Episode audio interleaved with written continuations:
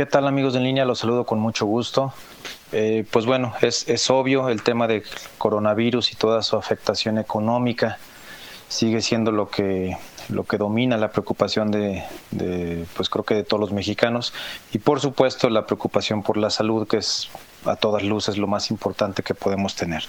Pero hablando en el plano económico, hoy, hoy precisamente por la mañana se hicieron nuevos eh, anuncios durante la conferencia mañanera del presidente. Hay que decirlo, todavía hay un poco, por no decir que un mucho de ambigüedad, todavía hay en realidad más dudas que certezas, hay muchos detalles que todavía estamos pendientes de conocer.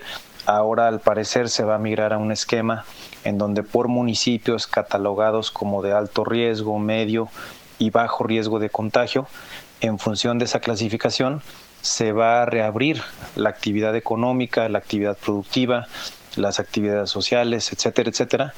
Y en base a esa clasificación es como se va a ir monitoreando. Sin embargo, insisto, eh, ya empezaron muchas de las cámaras empresariales y asociaciones pues a plantear sus cuestionamientos porque la verdad es que no, no está claro. ¿Qué pasa, por ejemplo, en municipios como el corredor industrial de nuestro estado, que es una situación muy atípica, muy particular, que en realidad no se repite en otros estados del, del país?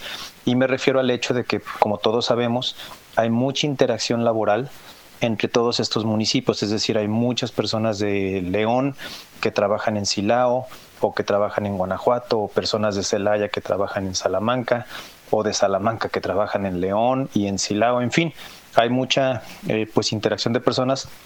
¿Qué va a pasar, por ejemplo, en este caso, si alguno de estos municipios del corredor es catalogado como eh, municipios de alto riesgo y otros son de medio riesgo. Entonces, ¿qué pasa con las personas que trabajan en esas plantas?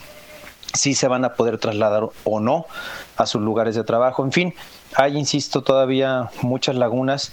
Eh, esperemos, y seguramente así será el caso, que en los siguientes días, en siguientes semanas, eh, debemos de saber con todo detalle y como siempre hasta que se publique en el diario oficial de la federación, en realidad estas medidas entran en efecto pleno y con carácter de obligatorias.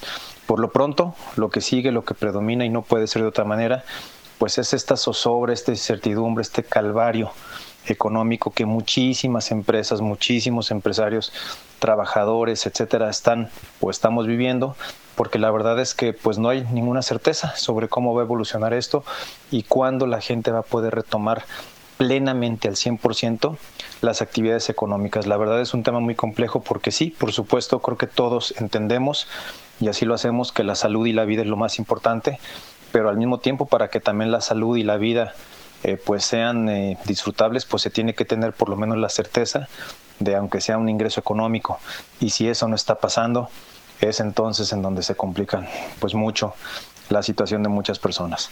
Eh, seguiremos obviamente monitoreando, como al igual que todas las personas, este tema, cómo va avanzando. Eh, ojalá, ojalá que para dentro de ocho días que volvamos a tener esta participación ya haya mucha más certeza, mucha más tranquilidad de por dónde va evolucionando esta situación. Hasta ahí el comentario, me lo queréis en Twitter a través de Geras González. Hasta la próxima.